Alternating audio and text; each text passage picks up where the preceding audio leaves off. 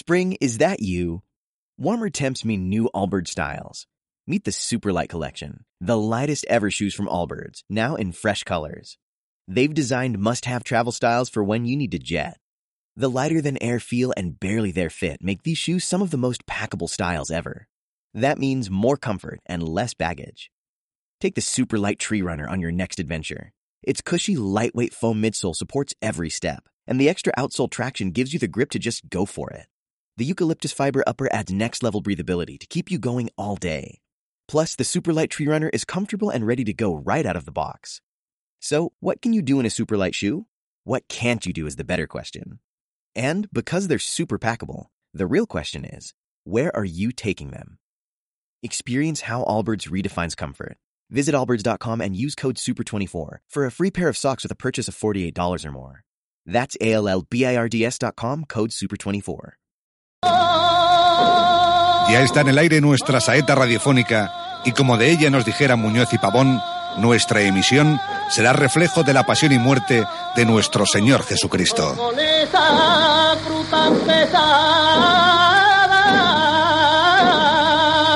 Breve, popular y sonora, como la saeta misma, es esta renovada revista que llega a sus oídos como una ofrenda al Redentor y a su Madre Santísima y un tributo a Sevilla. La ciudad que amando y llorando supo crear eso tan indefinido que es la cofradía.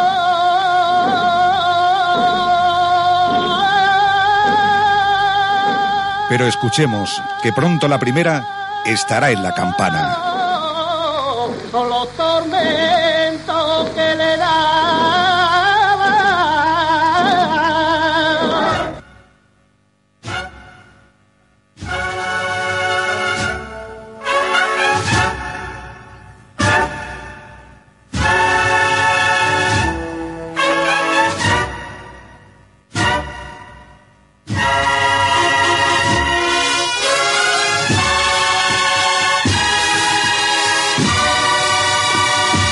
Buenas tardes, Sevilla.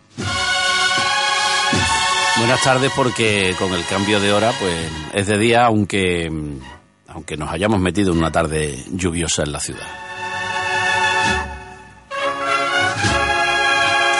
Suena silencio blanco y recordamos lo que sucedió ayer por la mañana, esa mudá de los fantasmas del Herodes de la Amargura, que nos lleva a una pequeña reflexión. Está bien que vayamos a o que pasemos por allí o estemos allí, veamos, eh, veamos estos, no son actos, una mudá, algo, algo que se hacía antes de forma meramente mecánica. Al costalero profesional se le pagaba por la muda y por la desarma, se le por la arma y por la se le pagaba y, y por la salida de la cofradía, evidentemente, ¿no? Entonces, lo que, lo que ya es un poquito más problemático es convertir lo costumbrista en algo superior, ¿no? Y ayer hablando con alguien muy importante de la Hermandad de la Amargura me lo dijo, dice, pues es que de aquí a una Semana Santa sin Dios hay un paso, tú pones una parihuela o tú pones, le pones una banda detrás y si la gente va igual, pues tú dices, bueno, aquí estará fallando algo. Afortunadamente no es así todavía, pero que tenemos que estar un poquito en guardia y tenemos que estar un poquito al acecho, porque no podemos dejar que esto se convierta en una mera cabalgata, ni muchísimo menos. Esto es algo muchísimo más importante y solamente hay que comprobarlo cuando uno ve ese rostro tierno y dulce del Señor del Silencio, del silencio blanco de la amargura, para comprobarlo.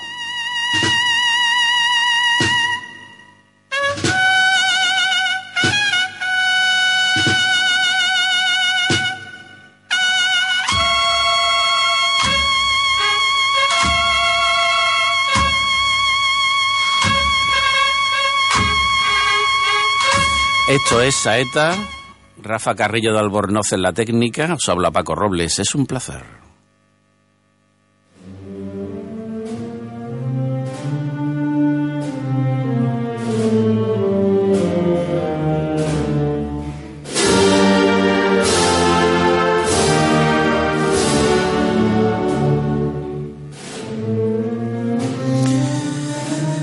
Don Juan Manuel Miñarro, buenas tardes.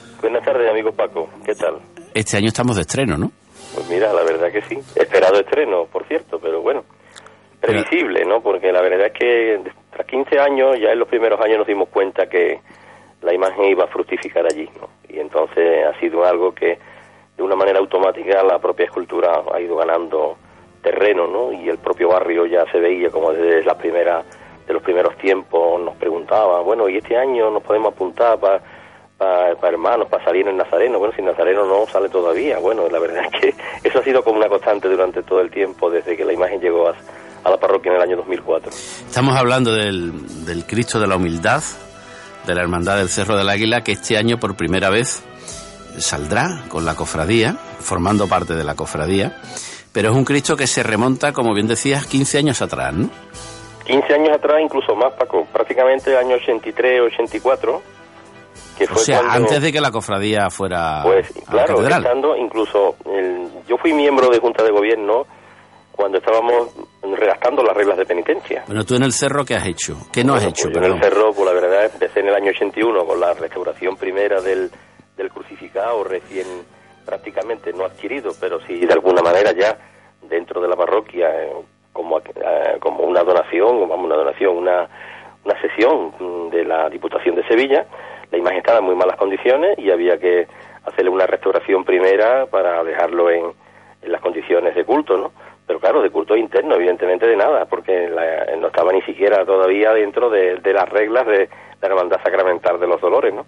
Entonces, a partir de aquella época, pues ya tuve con ellos una relación continua desde el año 81, después posteriormente se restauró la Virgen de los Dolores, eh, ya pues hago amistad con ellos, ya había una relación más que profesional, empiezo incluso, bueno, pues a participar como miembro de Junta de Gobierno, como fiscal, fíjate, precisamente, eh, y, lógicamente con Paco Carrera del hermano mayor, mm, en, en el tema de lo que fue las reglas de penitencia, la redacción de las La- reglas, todos los la- La articulados. cofradía de los artistas. Sí, sí, y, y bueno, y en alguna de esas noches, pues que nos quedaba todavía para el 89 bastante tiempo, ¿eh?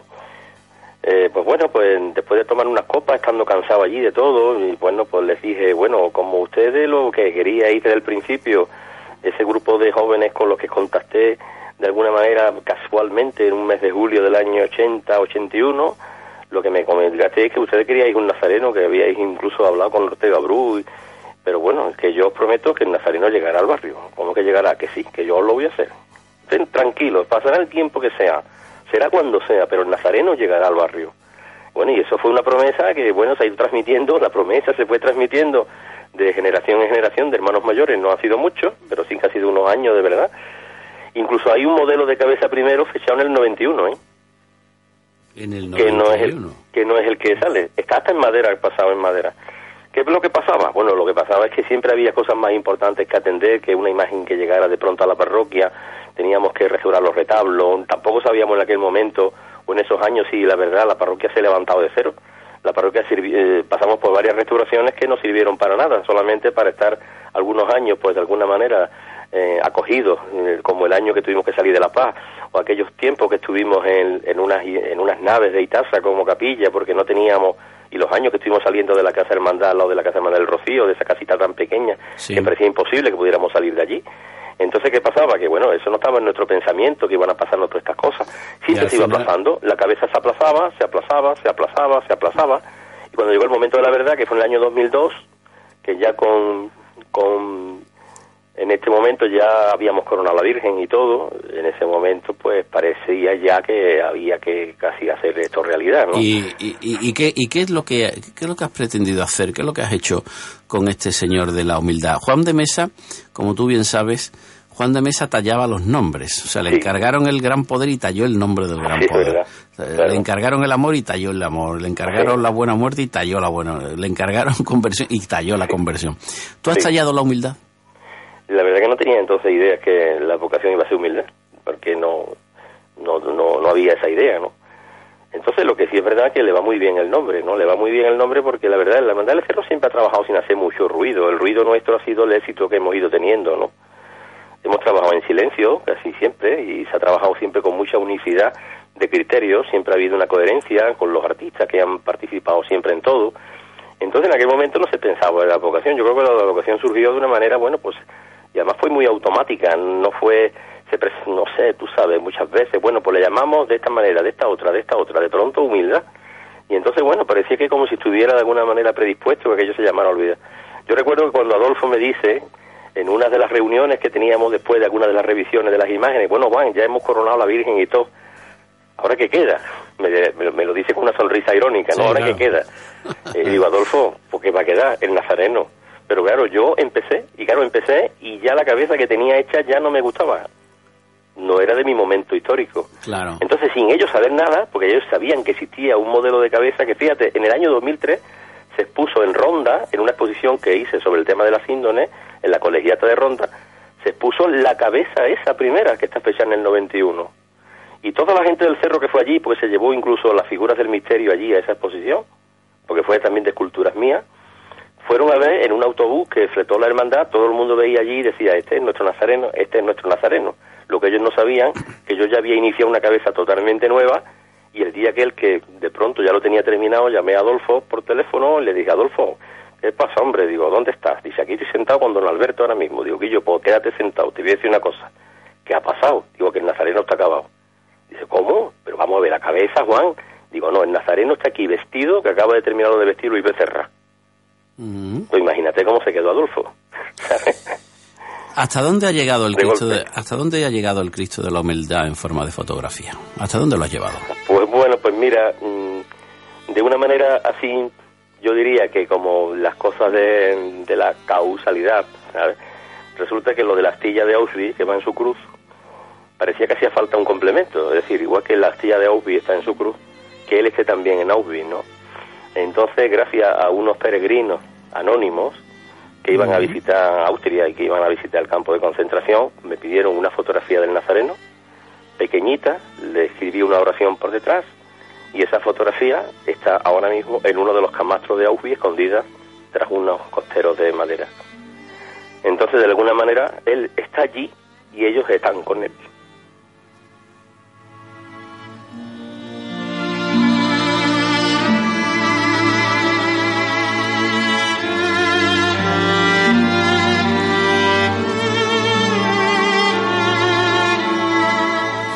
¿El martes santo le vas a rezar al Cristo de la humildad cuando salga a la calle? Imagínate, claro que le voy a rezar. ¿Y le vas a dar las gracias? Por muchas cosas, Paco. Que muchas veces nos dedicamos a pedir, a pedir, a pedir. Yo creo que lo primero que habría que hacer es decirle gracias, ¿no? Sí, hombre, claro. Evidentemente, una vez que además, ya a mí que me ha tocado por un- casualidad del destino, por lo que quiera que sea, acercarme tanto a la realidad de la pasión de Cristo, muchas veces es tan banal pedirle cosas cuando Él lo dio tanto. Cuando Él dio tanto, muchas veces le pedimos, algunas veces, bueno, que nos ayuden en los trabajos, que nos dé a lo mejor suerte para que nos toque la lotería, por decirlo de alguna manera, o que gane nuestro equipo de fútbol. Yo qué sé, muchas veces son cosas tan banales las que se le, las Se que le se le ponen en las sí. plantas para que nos otorgue. Cuando realmente decimos, bueno, ¿y yo a ti qué te puedo dar? ¿Yo cómo puedo ser capaz de pedirte si tú me lo diste tanto que yo no voy a ser capaz en la vida de devolvértelo? Pues, maestro, te digo lo mismo. Gracias. Muchas de gracias a ti, corazón. Paco. Un abrazo Muchas fuerte. ti, igualmente. Juan Manuel Miñarro que estrena. Bueno, él, él no, porque ya el, el problema que tienen los imagineros, Cristina Llanes, buenas tardes, Buenas tardes. diputada de Caridad de Pasión. Sí, El problema que tienen los imagineros, tú que hablas de caridad, el imaginero ejerce una grandísima obra de caridad. la más importante, evangelizar con su trabajo. Y el problema que tienen, muchos de ellos lo dicen, es que cuando, cuando entrego la imagen es como si me arrancaran algo mío. Y es que es complicado saber cada uno tiene la imagen del Señor en su cabeza. Y tiene, luego también tiene que tener la labor de transmitir cada uno de los misterios que quiere representar. Entonces es complicado. ¿En qué consiste la caridad? Yo creo que lo primero que existe la, la caridad es seguir el mensaje de Jesucristo, que fue muy claro cuando Él dio su vida por nosotros, que fue amaos unos a otros y seguir mi ejemplo, y a Dios como sobre todas las cosas. Entonces, caridad es primero darse, y luego también dar lo que cada uno tiene y las facultades que Dios nos ha dado, los dones que cada uno tiene. A los que estáis en primera o a las que estáis en primera fila, siempre les hago la misma pregunta, porque tenéis la mejor información de todas. Sí. ¿Cómo está la cosa? La cosa está mejor para algunas familias o para algunos sectores de la ciudad, pero sigue siendo muy mm, crítica para otras muchas familias que siguen con una situación de pobreza o de necesidad muy enraizada, que le dura muchos años y que ya se van eh, metiendo en un pozo sin fondo de la que no tienen salida. ¿Y cómo es la figura, bueno, la, la- personalidad de esos, esas personas a las que se les llama pobre vergonzantes? Que es una, expresión un poco hiriente, pero bueno, esas personas que están en la pobreza, que caen de pronto en la pobreza, Mm. pero que no están acostumbradas a vivir en la pobreza, han vivido relativamente bien, de una forma relativamente cómoda, Sí, sí. y de pronto se dan cuenta de... pero además les pasa. Es que hay muchos cuenta- hermanos que en la, la propia hermandad de pasión en la que tenemos esa situación. Por eso la que- primera, la primero que nos sorprende es que siempre son personas que no piden. Ellos nunca vienen a pedirnos no a nosotros. No, yo creo que porque muchas veces les da vergüenza. O les da vergüenza, sí, porque entonces no- nosotros la mayoría de las veces nos enteramos de los casos porque hay otros hermanos que nos explican, oye, pues fulanito se encuentra en esta situación, a ver esos, si hermanos, ayudáis. esos hermanos serían el cirineo. Sé que son el Cirineo. La fundación tiene como logotipo, la Fundación Asistencial de Pasión tiene como logotipo las manos del Señor. Y la verdad es que en todas las diputaciones de caridad es que necesitamos manos que nos ayuden. ¿Qué, es lo que, qué, qué es lo que la gente necesita? ¿Qué es lo que se pide?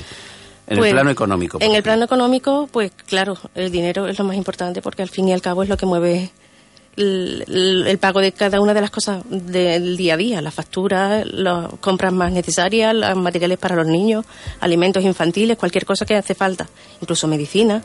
Luego también pagar recibos o incluso pagar las cuotas de hermandad, que muchas veces la Comisión de Caridad o la Tesorería colaboran con eso.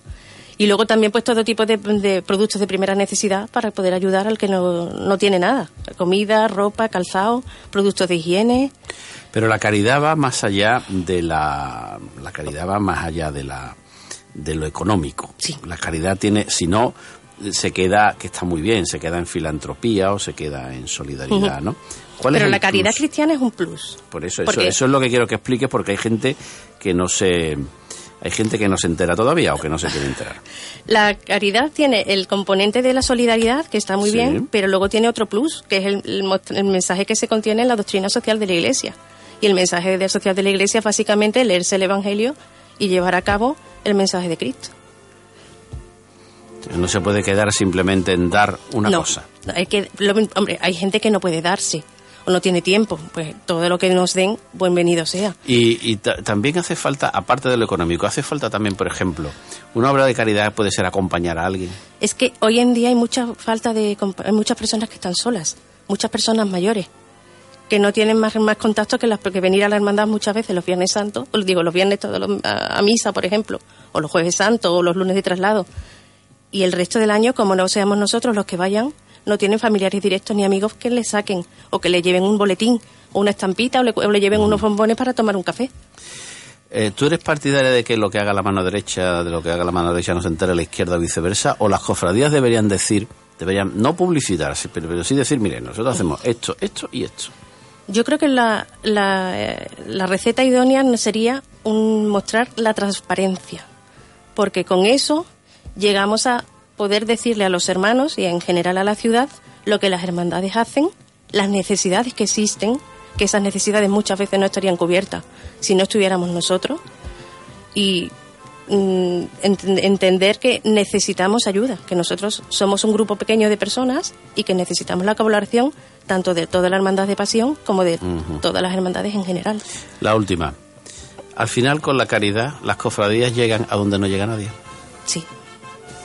Sí, porque cubren sectores que no se no- que van más allá de la mera asistencia económica o el mero atenderte en una, una oficina y darte cualquier eh, solución parcial. La caridad va eh, más allá, te dedica tiempo, te dedica atención. Muchas de las personas que nos vienen a nosotros lo primero que te dicen es que te agradecen que les escuches, que le dediques un tiempo. Hay veces que tienes que decir que no puedes o que no le puedes dar ese momento respuesta y tienes que ayudar pues, pidiendo ayuda a otras entidades porque nosotros tenemos recursos limitados. Pero la persona lo que necesita es una mano, un abrazo, un- una, yo qué sé, incluso cuando fallece alguien, un ser querido, una compañía, un sentimiento. La última, esta ya la definitiva. Venga, ¿Por qué haces esto? porque me gusta. Porque además creo que es necesario. Suena Jesús de las Penas del maestro Panteón.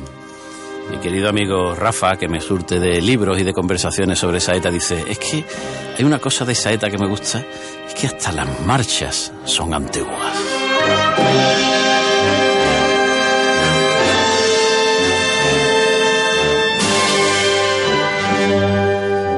Y por la collación de San Vicente se mueve mi querido amigo Enrique Belloso. Enrique, buenas tardes. Muy buenas tardes, Paco, y a todos los oyentes. Te, queja- te quejarás de la, de la marcha que de se la entrada, ¿no? Además, encantado, porque también mis hijos participan plenamente de esa hermandad, ¿no? De la hermandad de de las la- penas de San Vicente. Sí, sí. Eh.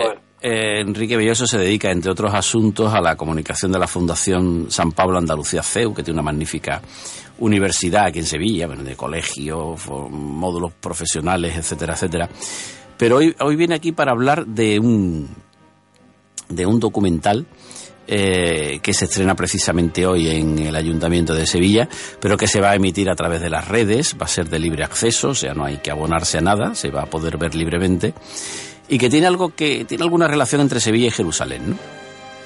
Pues sí, vamos a, yo creo que hacer algo que no se había hecho hasta ahora, que es relacionar Sevilla con la ciudad origen de todo lo que en Sevilla se celebra de una manera tan grandiosa en la Semana Santa, ¿no? Y, y de hecho, Jerusalén es un poco el modelo en el que se basa Sevilla, a su estilo, forma y manera, para desarrollar pues los momentos más importantes de la historia de la humanidad. Se titula La Nueva Jerusalén y consta de tres capítulos, ¿no? Sí, eh, se ha querido llamar eh, con ese nombre, ¿no? La Nueva Jeru- Jerusalén. Es como un nombre apocalíptico, pero que está muy, muy en relación con lo que decía, la relación de Jerusalén con Sevilla. Y es una trilogía, una trilogía muy interesante, eh, que lleva las tres palabras, palabras clave, pasión, muerte y resurrección. Porque sin la primera y la segunda sería imposible la, la resurrección. Pero sin la resurrección no se justifica ni la primera ni la segunda. Ujú. Eh, ¿Qué es lo que pretende esta trilogía documental en estos tiempos en los que estamos sumergidos en una Semana Santa, en la que tiempos en los que tal vez estemos pasando en un poco de rosca con elementos que son que son necesarios para la fiesta, pero que bueno, que tienen su papel, ¿no? Como puede ser el mundo de los costaleros, de las bandas, de los vestidores, etcétera, ¿no? Y, le- y- y- y hago autocrítica, ¿no? En los medios de comunicación muchas veces le damos excesivamente excesiva importancia a, a estos asuntos mientras olvidamos lo fundamental. Bueno, yo diría que también es importante todo lo que rodea eh, el misterio, ¿no? Lo, lo, lo humaniza. A veces lo arrastra por el suelo, pero, pero lo humaniza. Y bienvenidos a los costaleros, las bandas, etcétera, etcétera. Pero no podemos perder de vista lo esencial y mirar un poco más allá, ¿no? Y realmente eh, la historia de Jesús de Nazaret no se comprende sin, sin los momentos esenciales de su pasión, su muerte y su resurrección. Y nosotros eso es lo que hemos querido eh, subrayar, lo esencial, a través de los momentos y los lugares que en Jerusalén, eh, que, donde sucedió todo, y la forma y manera como Sevilla lo ha adaptado en su visión barroca y, y innovadora, pues a nuestro tiempo, ¿no? Y se va a poder ver por internet, ¿no? Por redes Claro, sociales, el- etcétera. eh, es fundamental hoy día que todos estos instrumentos eh, que nos ayudan un poco a vivir en lo que tú comentabas antes, nuestra fiesta o, o para los que tenemos fe, nuestra fe, pues sea algo que pueda estar al servicio de todos y al acceso de todos. Nosotros a partir del, del próximo miércoles tendremos el primer capítulo de esta teología, que son 10 minutos donde desde Jerusalén a Sevilla daremos una vuelta también por toda, por toda historia del arte que nos ha ayudado a interpretar el, el misterio de, de la muerte, la pasión, la muerte y la resurrección de, de Jesús de Nazaret. Porque además, Enrique, los que hemos estado, mm, los que hemos tenido la fortuna, la dicha, la gracia, diría yo, de estar en Tierra Santa, sabemos que la Semana Santa, la- la- por ejemplo, la Vía Dolorosa en Jerusalén, que está en el barrio musulmán de Jerusalén, toda llena de tenderetes, De teterías, de tiendas, de, de- de tiendas de, de adornos, de collares, de espejitos y esas cosas eh, muy, muy estrechas. Una. Eso no tiene nada que ver con la, por ejemplo, con- estamos escuchando a Jesús de las Penas, eso no tiene nada que ver con esos naranjos florecidos de la, de la calle Cardenal Cisnero cuando sale el Señor de las Penas y Tejera le interpreta esta marcha maravillosa. Nada. Y es, el cielo es azul, huele a incienso, la cofradía perfectamente formada, los nazarenos de Rouen, los costaleros con el paso preciso, el Señor con la cruz de cara y plata. Bueno, estoy aquí dando casi un medio pregón. Pero eso no tiene nada, ese esteticismo que nosotros, esa estética depurada por los siglos, la que nosotros, no tiene absolutamente nada que ver con aquello. Claro, no tiene nada que ver y todo. En lo formal Porque no tiene nada que ver. En lo formal no, pero en la esencia, que es un poco donde va... Es la misma. Es la misma. Porque además lo que se identifica ahí es la muerte de un inocente por las calles de una ciudad. En un momento determinado de la historia, pero que se perpetúa en Sevilla y en muchos lugares del mundo con una manifestación distinta, cultural. Es una manifestación, nosotros vivimos una manifestación cultural y religiosa. Pero el misterio, lo que es la esencia, donde está la columna que es de la Verónica, o la mano donde el Señor se posó en su caída, o, el, el propio Calvario, o tantos sitios que se reflejan en, el, en Jerusalén, lo que nos traen es que todo eso no es un cuento, ni un olor, ni una belleza, sino que eso es una realidad. Ahí está la clave de, de la serie. La serie nos trae hoy a Sevilla la realidad del misterio vivo de Cristo.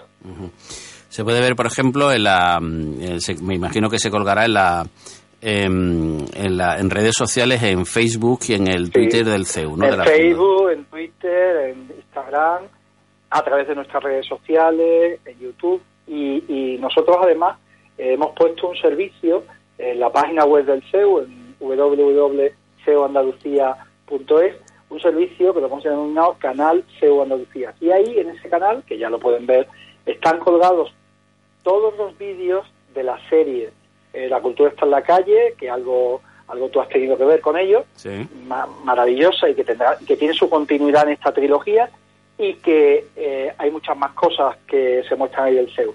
Pero todavía estamos empezando, el camino lo acabamos de empezar eh, eh, en este año, pero queremos ser algo más, ¿no? Queremos dar un servicio eh, cultural y social a, a ciudad de Sevilla, Andalucía y al mundo a través de este canal SEU Andalucía. Bien, ahí, ¿y quiénes son los protagonistas? ¿Quiénes, de- de- los, los que intervienen en esta serie? Los que- En la de, el de, en la de la cultura está en la calle, una serie preciosa de, de 25 capítulos hasta el momento, pues Mano Jesús Roldán, conocido por todos. Sí, ahora ¿no? vamos a hablar con él. O Ricardo Suárez, o, o Mano Jesús, o, Juan Miguel Vega, o Fernando Gabaldón, o José Joaquín León, ¿no? Son todos personas que por sus venas corre la sangre de Sevilla, ¿no? Entonces, yo creo que, que, que con su palabra y con los vídeos y con el apoyo de un magnífico presentador que se llama tal Paco Robles, no sé si tú lo conoces, pues... Eso es muy difícil conocerse a uno mismo. bueno, en eso estamos, todos estamos en eso. Y, y, bueno, yo creo que ha quedado una serie mm, buena que tendrá una continuidad también a lo largo del tiempo, una serie que junto con la trilogía, esta que vamos a presentar ahora, pues mm, está patrocinada por, por CaixaBank, por la obra social de, de la Caixa. Enrique Belloso, muchísimas gracias, como siempre, querido. Bueno, un placer hablar a, hablar contigo, que a los oyentes que nos han escuchado y que pronto tendrán ya eh, este primer capítulo de la trilogía, que si mi memoria no me falla, eh, Pasión y Muerte será antes de Semana Santa y la Resurrección en su tierra. Será después. Para que. Santa. Y muchas gracias por confiar en mí para hacer esto. ¿eh? Bueno, don Francisco Robles es esencial para el CEU y para la ciudad de Sevilla. Recordemos, eh, y para no apuntar el, recordemos que esta, esta serie tiene, va, cuenta con la, con la producción de Lola Chávez, una magnífica periodista, Una y con la, periodista, magnífica persona. y con la, mm, y con la técnica de Jesús Romero y de Eduardo Gutiérrez Cubero, que son unos profesionales, maestros, dos, dos dos maestros. maestros de la imagen y del sonido. Un abrazo, Enrique. Un abrazo grande.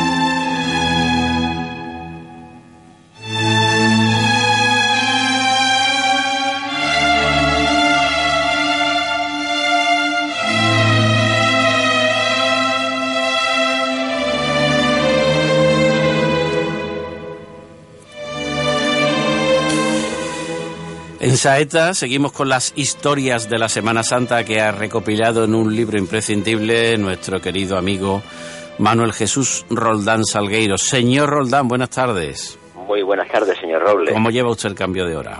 Bueno, eh, nos cambiamos que no sabemos si estamos en la tarde o en la noche, pero bueno, además con esa hora de menos de sueño que eso siempre se acaba notando. Vamos a hablar hoy de esta, eh, vamos a quedarnos en un periodo, periodo curioso. A mí particularmente, eso que se dio en llamar la dicta blanda de Primo de Rivera, durante la última fase ya prácticamente del reinado de Alfonso XIII. Me llama mucho la atención porque no vamos a centrarnos ahora en eso, ni mucho menos, pero rompe mucho los tópicos, los esquemas de ahora, de las dos Españas de ahora. Porque aquello era una dictadura blanda, más bien dicta blanda que dictadura, donde colaboraron partidos de izquierda y personajes de izquierda, no solamente de la derecha española, ni mucho menos. Claro, claro, ahí hay una especie de acuerdo generalizado en que bueno la dictadura de Primo de Rivera había sido un fracaso y hay una unión de fuerzas, muchas de ellas bastante moderadas, es decir, ese pacto de San Sebastián que se firma precisamente en ese año, 1930, en el cual lo que se ponen de acuerdo es en el cambiar el sistema, es decir, en optar por una república, pero desde una posición mucho más moderada de lo que luego se transformó la evolución de la, de la República. ¿Y eso, ¿Y eso cómo influyó? ¿Qué, ¿Qué historias de la Semana Santa se pueden contar de aquella época que recordemos los años de Primo de Rivera, desde el, desde el 23, 23 hasta, el año 30. hasta el año 30, fueron años esplendorosos, por lo menos lo aparente para Sevilla, exposición iberoamericana, y además de la exposición iberoamericana, un, un, auge de las cofradías inusitado, ¿no? O sea, Claro, de, de, de talla, mm, orfebrería, talla, bordado,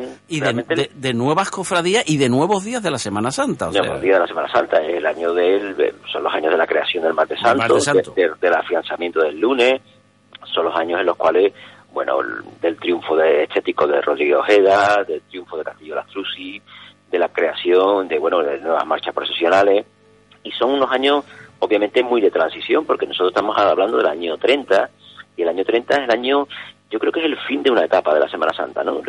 Yo creo que hay dos fotos, además, eh, que realmente simbolizan que acababa una etapa y comenzaba otra. Una de esas fotos es la del propio rey Alfonso Alfonso XIII, que viene a Sevilla aquel año. Pensemos que aquel año, ya mi- dimitido Primo de Rivera, estamos en eso que se llamaba la Isla Blanda, que es ese error berenguer, ¿no? Esa especie de sistema de transición hacia lo que, bueno, lo que podía venir después, ¿no? Y un momento en el cual pues, muchas fuerzas políticas se ponen en contra de- del, del gobierno monárquico y además, no lo olvidemos, estamos viviendo la exposición de 1929, es decir, el año 1930 todavía se está viendo una exposición que va a durar hasta finales de año, ¿no? Con lo cual estamos realmente en el año de la exposición, estamos en el año en el cual, bueno, Sevilla se vuelve internacional, en el año en el cual, bueno, pues el propio Alfonso XIII viene aquí a Sevilla y preside el tránsito de la cofradía de, de la, de la Virgen de la Victoria, de la, de la cigarrera, pues, por toda la carrera oficial. Y yo creo que hay otra fotografía imprescindible de ese año de 1930, que es el manto de tisú de la Macarena, manto de que realiza Juan Manuel Rodrigo Ojeda. Yo creo sí que si una foto fundamental es la de Alfonso XIII, la otra es la de Rodrigo Ojeda en la manigueta del paso, se ve cansado, se ve, digamos, ya en los meses finales de su vida, puesto que él además moriría precisamente en ese año 1930. se, se podía prever en aquellos años dorados, en aquellos dorados años felices, años 20 en toda Europa, en España también, se podía prever en Sevilla que, que la década siguiente sería una década convulsa de asaltos a iglesias, de quema de imágenes, de represión en barrios obreros, en la que la ciudad prácticamente parece que se vuelve loca y, en lo que respecta a la Semana Santa hay huelga contra la República y cofradías que no salen, otras que se ven obligadas a prácticamente a no salir o a salir. O sea, to- todo es tan convulso, todo es tan enrevesado en los años 30. ¿Se podía prever durante los 20? Bueno, e- era, era difícil, pero visto ahora con cierta perspectiva, la verdad que era algo posible. Es decir, en la ciudad se estaban creando, digamos, dos grandes focos, ¿no? Desde los, los chalets para la exposición, desde esa visión para esa, esa exposición, para esa burguesía, que se suponía que iba a ser el, el gran germen económico de la ciudad, pero al mismo tiempo se estaban creando unas bolsas de pobreza, que esas bolsas de pobreza evidentemente iban a estallar al año siguiente de la exposición. Es decir, todos aquellos obreros, albañiles, todo aquel movimiento que se suponía industrial que iba a funcionar en torno a la exposición de 1929 finalmente no triunfó. Y esas bolsas de pobreza van a ser todos esos barrios marginales eh, que van a ser el cargo de cultivo del anticlericalismo, es decir, eh, lugares donde era muy fácil eh, pescar para posiciones demagógicas, para posiciones radicales y de acusar, pues, por ejemplo, a la Iglesia como uno de los causantes de los males de aquellos tiempos. ¿no? Precisamente en aquel año 30 hay, hay un caso muy curioso que, que, por ejemplo, se permitió la llegada a Sevilla de, un anarquista conocido que era el, profesor Ballina, ¿no? Que el profesor Ballina decía una frase... Pedro Ballina. Eh, Pedro Ballina, el doctor Pedro Ballina da un discurso en plena Alameda de Hércules, eh, subido a un camión, y dice en su discurso algo así, como que qué se podía esperar de un pueblo que empeñaba hasta los calzoncillos blancos para ir a los toros, ¿no? Era una especie como de crítica a la Sevilla tradicional o de crítica a ese costumbrismo que hacía que la gente no se rebelara contra ese poder que lo estaba que lo estaba oprimiendo, ¿no? Todo ese caldo de cultivo hace que yo creo que la Semana Santa del año 30, ya digo, esa Semana Santa eh, del fin de Rodrigo Ojeda, esa Semana Santa de la monarquía presente, esa Semana Santa del Gran Cepelín, por ejemplo, sobrevolando la ciudad, ¿no? Esas las crónicas de Núñez de Herrera que hablan del Gran Cepelín. Hacía cruz con la giralda. Efectivamente, es una foto, yo creo que mítica de la ciudad, ¿no? Esa, esa llegada del Gran Cepelín, pues nos habla de, yo creo que un punto y aparte, no solamente en la política española, sino también en la propia, en la propia Semana Santa. eh, esa, además, que claro, la década, la década de los años 20, yo creo que se podría casi escribir un libro sobre la Semana Santa de los, de los años 20. Sin duda, sin duda se podría escribir un, un libro porque realmente, digamos que la Semana Santa que marca el siglo. Bueno, y además, si, si, si, si, ponemos la lente de aumento, cosa que a nosotros nos gusta mucho, más, que de aumento al revés, ¿no? Si nos retiramos un poco para ver, claro, son los años de la revista Grecia y de la revista Mediodía con la que entran las vanguardias en Sevilla, por ejemplo. Son los años en que en Sevilla empieza, por ejemplo, el cine son los años en los que se baila Foxtrot, Charleston, donde hay una ciudad mm, que va mm, en paralelo con la ciudad tradicional, pero a la vez que va a, su bola, como diría el otro. Son los años de la Feria de Abril que se debate entre la moda de París y los trajes de flamenca.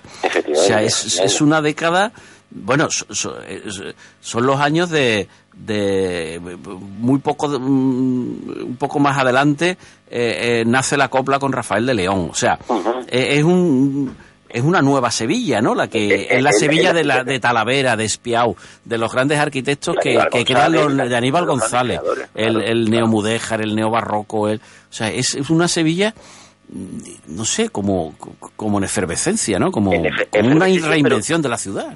Pero mire, qué curioso. Al mismo tiempo es una Sevilla muy popular. Eh, sí, sí, sí, no, todo es popular. Muy popular. En, en, ese mismo año escribe Núñez de Herrera, que habla de un niño pequeño, y dice algo así como, el año que viene usted verá a este niño que acaba de nacer y lo va a ver sentado en el paso. Se está refiriendo a un nazareno de la Macarena, que, es un, bebé, y que el año siguiente, bueno, pues ya lo van a vestir de nazareno en el paso. Curiosamente hay una fotografía de del paso de la sentencia, donde no sabemos si, está, si es exactamente de ese año 30, suponemos que sí, donde se ve eh, el paso está parado eh, y en una de las maniquetas, en donde tenemos el paso, han sentado a un niño directamente. Es decir, eso hoy sería impensable, ¿no? Ese sentido de colocar a un niño ahí posando encima del paso suyo. Pero eso lo hacían en la mortaja. Eso lo hacían en la mortaja. no solamente es que lo hicieran en la mortaja, es que en la, mortaja llegaron a colocar una especie de pequeñas columnitas en la esquina del paso, por supuesto con el paso arriba recién salido, y el fotógrafo no tenemos la que gente posara. Efectivamente, la, gente, gente posando. ¿eh? Y además se puede hacer un perfecto estudio sociológico en esas fotografías que también son de ese, año, precisamente, la fotografía, pues, por ejemplo, de la del regreso de la Macarena, ¿no? Por la Resolana, en, multitud, ¿no? Esa foto de Serrano donde se ve el padre Tremendamente popular era Tremendamente popular, y, donde se puede hacer un estudio sociológico, pues, por ejemplo, por los sombreros y las gorras, Las gorras, sí, sí, te iba a decir. Los antifaces y los antifaces levantados. Y los antifaces levantados sin ningún tipo de tapujo, posando ante la cámara que entonces pues estaba delante de delante del Y Chávez Nogales en el 21 escribiendo escribiendo la ciudad. Efectivamente, efectivamente. Fíjese usted qué forma de describir la ciudad más curiosa. Y la ciudad empeñándose no solamente para ir a los toros, sino que el año, por ejemplo, se empeña en hacer ese manto de tisú de la, de la Macarena, que costó 36.700 pesetas de la época. Una fortuna. Y que incluso una fortuna, en la cual incluso el propio hermano del mayor de la Macarena hizo una especie de discurso enfervorizado para que se recaudara el dinero por parte de los hermanos y finalmente, evidentemente, se llevó a cabo ese gran manto. ¿no? Es fascinante hablar con usted de estos temas, señor Roldán. Un placer, como siempre. Hablar de nuestra ciudad. La semana que viene, el último programa de Saeta. Esto ya se está acabando, señor Roldán. Esto se está acabando, pero yo siempre... para los artibles, para los artibles. No, no, no. Esto, Esto no ha empezado todavía. cuando tiene que empezar. Un Esto abrazo, empieza cuando tiene que empezar. un abrazo querido. Un abrazo. Saeta en Semana Santa. Cadena Cope.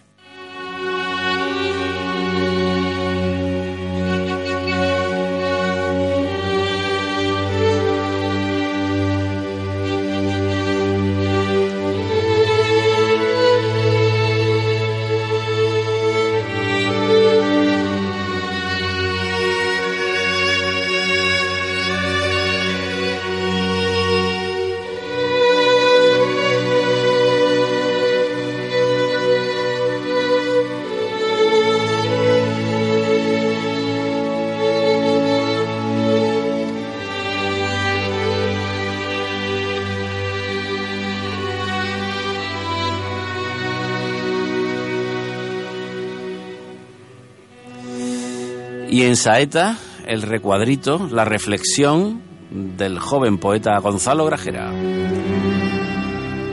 Ya que este domingo una periodista escribirá de Semana Santa, qué mejor que empezar la semana en Saeta hablando de periodistas que escribieron de esta fiesta y cómo la definieron.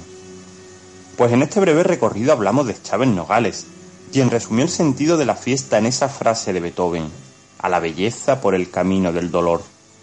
O de su coetáneo, de Núñez de Herrera, quien también dio clave cuando escribió aquello de semana de pasión y no de muerte. De este recorrido hay que hablar, claro, de Romero Murube, quien dijo que la Semana Santa tiene cuerpo y alma. Pero la celebración en Sevilla no es sólo de esta, no es un ejercicio de narcisismo localista, su interpretación va mucho más allá. Hay las crónicas de Roberto Ar, o de Oliverio Girondo, o la mirada de González Ruano, o los textos de Peiré. Tendremos que reseñar los nombres de Pemán, de Sánchez del Arco, de Díez Crespo, periodismo, articulismo de una época.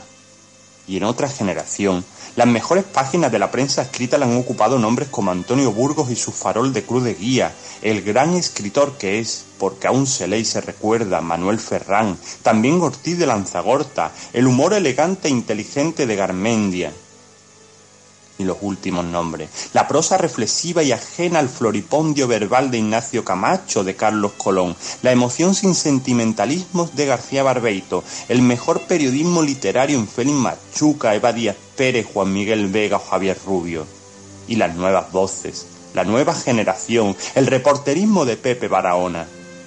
Todos estos nombres que durante un siglo escribieron de cofradías y ejercieron el periodismo, el oficio del periodismo como el nombre de una mujer que, por primera vez, hablará en el Maestranza de Semana Santa este domingo, haciendo una historia que otros compañeros, a su vez, en un futuro contarán en estos artículos, en esas columnas, en textos que serán epítome de unos años y de un momento.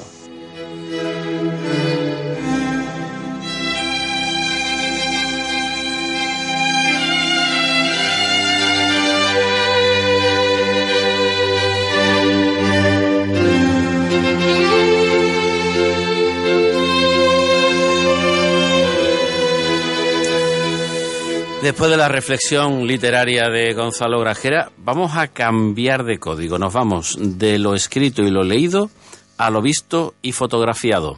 Don Antonio del Junco, querido Toy, buenas tardes. Paco, querido, buenas tardes. ¿Se puede fotografiar la Semana Santa? Es difícil, es complicado porque fotografiar la Semana Santa es fotografiar eh, una ciudad entera, un, millones de colores y sobre todo los recuerdos, los recuerdos de cada uno, de, la- de nuestra infancia, de los que ya no están. Es, es algo complicado, pero bueno, lo intentamos. Todos los fotógrafos, que somos muchos, lo intentamos. Y ahí estamos. Hay una, como dicen los poetas, hay una luz especial de la Semana Santa. Yo creo que en alguna ocasión lo hemos comentado tú y yo. El mismo domingo de Ramos cambia.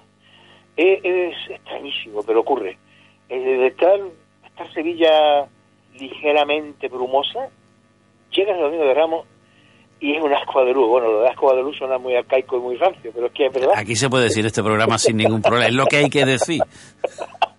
Pero es verdad, es, es que se pone luminosa, eh, cegadora. Sevilla se pone cegadora. Y bueno, claro, llega la paz Llega el amor y todos van de blanco, llega amargura, van de blanco y ya aumenta, aumenta el, el- el tamaño de la luz y la cantidad de la luz.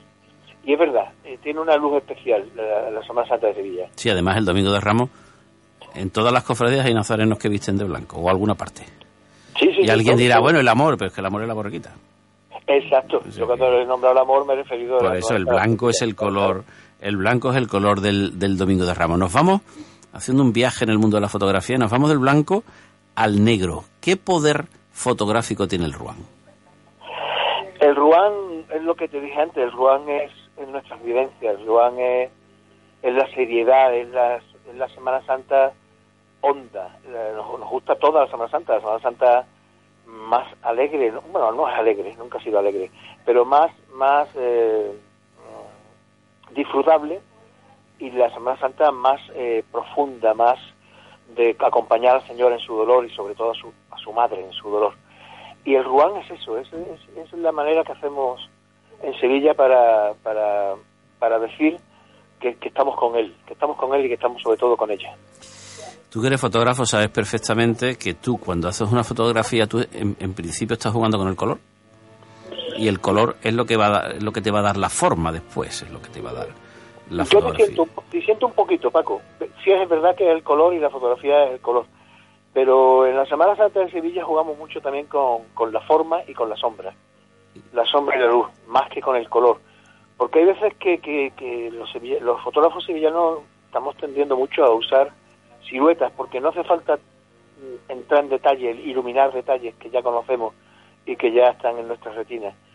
Entonces evocamos esbozando, y esbozando es con sombras, con siluetas. Porque además, cuando tú haces una foto, eh, si esa foto la ve una persona de fuera, bueno, pues tendrá su interpretación. Pero si la ve un indígena, un nativo, tú sabes perfectamente que tú le pones un detalle y el espectador va a recomponer la fotografía entera por, con un detalle solamente, o la historia entera, ¿no? Hace muchísimos años yo pensaba que eso solo lo hacían los capillitas. Tenía mi amigo muy capillita que yo hacía fotos de unos dedos y hacían inmediatamente eso es de, la Veracruz. Bueno, por eso no lo hacen solo los capillitas, eso lo hacen ya todos los sevillanos. Cualquier detalle, cualquier perfil de una virgen, cualquier detalle de una corona, cualquier detalle de un clavo es curiosísimo, como casi cualquier sevillano te sabe reconocer cuál es. Es lo llevamos en la masa de la sangre. ¿eh? Por ejemplo, tú tienes una foto desgarradora de, de la mano izquierda, creo que es del Cristo de la Veracruz. Es Pero solamente ¿cómo la mano, eh, sí, es solamente la mano izquierda, con un fondo rojo.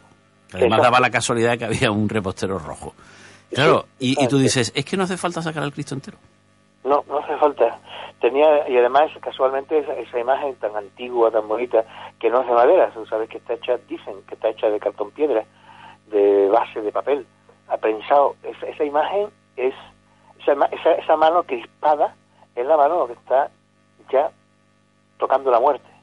Y la reconocemos, todos los sevillanos la reconocemos. Y además me acuerdo perfectamente del día en que salimos tú y yo juntos a hacer fotos Sí. a ver Semana Santa juntos. Y tú me dijiste, tú has visto esa mano y yo, tú me lo dijiste y yo hice la foto. No, pero, pero tú tienes además ese poder que, que pienso que lo tiene la fotografía como la poesía, el poder de la evocación. O sea, tú ves una... Eh, quien, quien quiera acercarse al mundo de, de la fotografía de, de, de Toy del Junco, de Antonio del Junco, o sea, tú, tus fotos van mucho más allá de lo que se ve en las fotos. O sea, en tus fotos se ve el cansancio de la Macarena, por ejemplo. Claro, es que, es que esa, esa es la obligación de los fotógrafos. Tenemos que, que provocar, tenemos que hacer dos cosas. Una es provocar recuerdos, que, que eso es estupendo si lo conseguimos, pero sobre todo tenemos que evocarlos. No provocarlos, sino evocarlos, los que ya existen.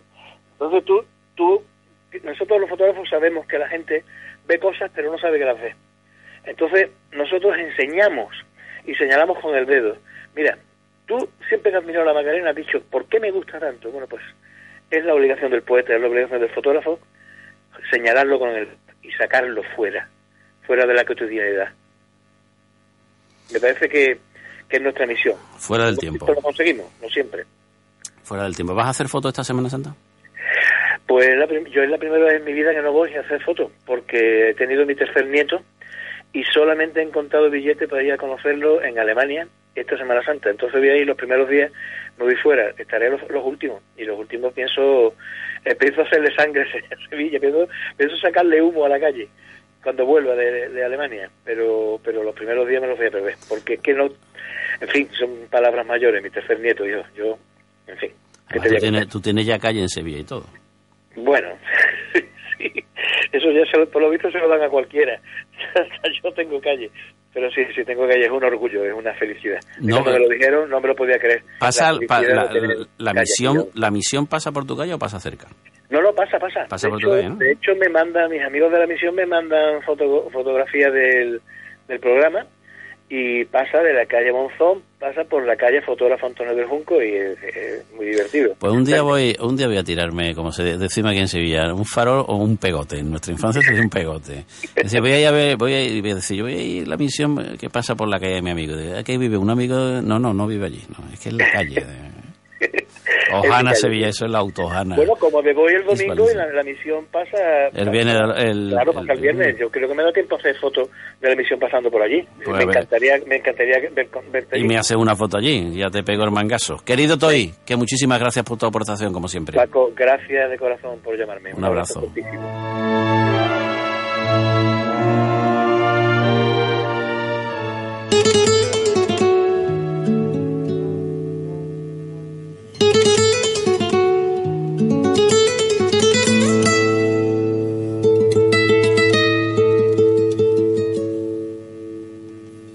Constelación de la saeta, Alberto García Reyes, buenas noches. Buenas noches, Paco, ¿qué tal? Vamos a hablar hoy de, vamos a escuchar a un cantador de estirpe, a un cantador, eh, cantador, no un saet, no es un, No un saetero. no es un saetero, Cantador es un que canta cantador saeta. que canta saeta, un cantador que tiene muchos puntos fuertes en el cante, la seguirilla, la soleá con la bulería por soleá, El- los tientos, por el tiento, fandango, el fandango, los cantes de levante, Hombre. los cantes de levante, ahí es el taranto. el taranto, ahí es José el de la Tomasa, como a él le gusta. A él Eso no le es. gusta José de la Tomasa, no, Eh, José el de la Eso Tomasa. es muy gacho. Exactamente. Eso Es es José el de la Tomasa, el hijo de la Tomasa.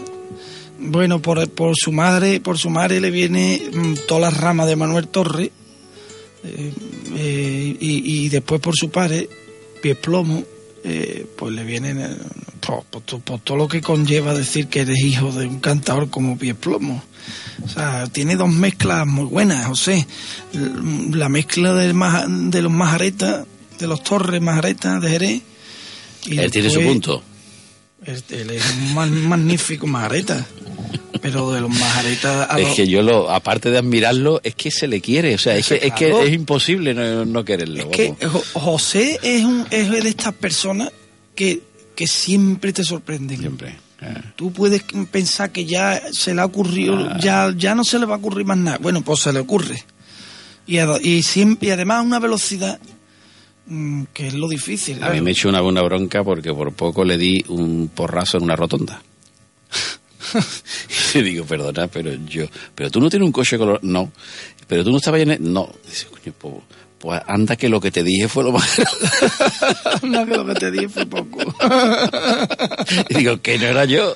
Pues yo creí que era tú, o sea, y además te lo cuenta con una, porque además tiene ese, esa fantasía de los majaretas, esa, Sí, sí, sí. ese, Ese aje. ese aje de, de, de lo grandilo, hace lo, lo, lo pequeñito grandilocuente y lo Sí, grande chico. sí, y cantando por saeta como José, porque José además es muy devoto del Cristo los gitanos, del Señor de la Sí, hombre, fue el aguao El Aguao. mucho tiempo, iba con el cántaro. Él es, él es eh, yo creo que el último cantador de la Edad de Oro. De la saeta de la recogía, saeta, eh. de la saeta directa. La saeta, la saeta Saeta. es una flecha y, y- y José no se adorna, José va directo.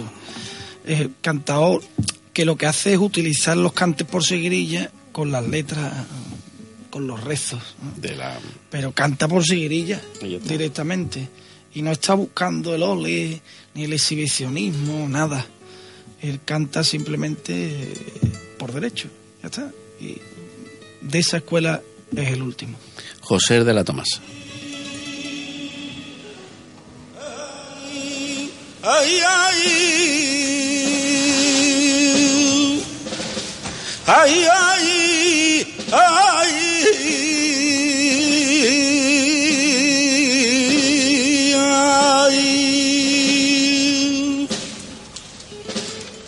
y en mi saeta y en mi saeta una oración.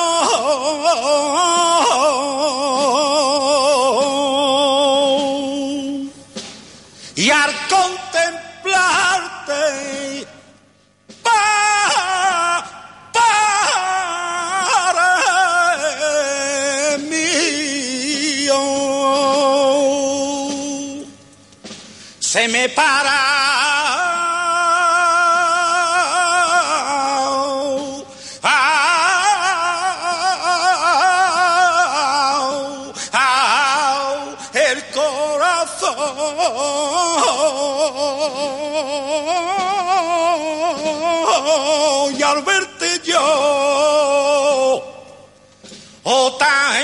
herido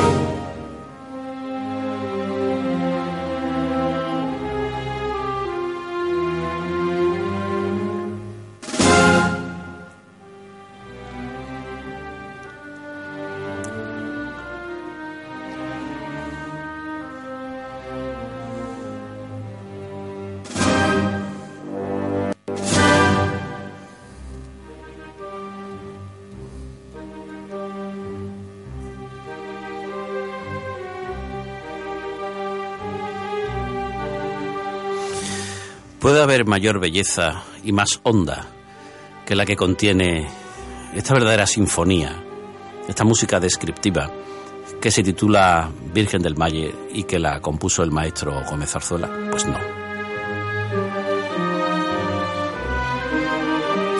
Ayer pudimos mirarla a los ojos y besarle la mano.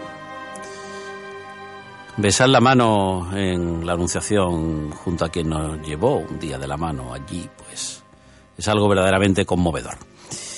La Virgen del Valle en el suelo, la Virgen del Valle ya mismo en su altar del septenario, y eso nos indica que el tiempo corre y que el tiempo vuela y que la Semana Santa ya está a la vuelta de la esquina de la memoria. Hablamos antes de Rafael, un oyente, uno de tantos que tenemos, que nos surte de libros y de conversación, pues para él esta marcha Virgen del Valle. Y vamos a hacer algo que últimamente no se hace casi en ningún sitio, ni en la radio, ni en la vida. Rafa Carrillo de Albornoz estuvo en los mandos técnicos. Os habló Paco Robles y os dejo con Virgen del Valle.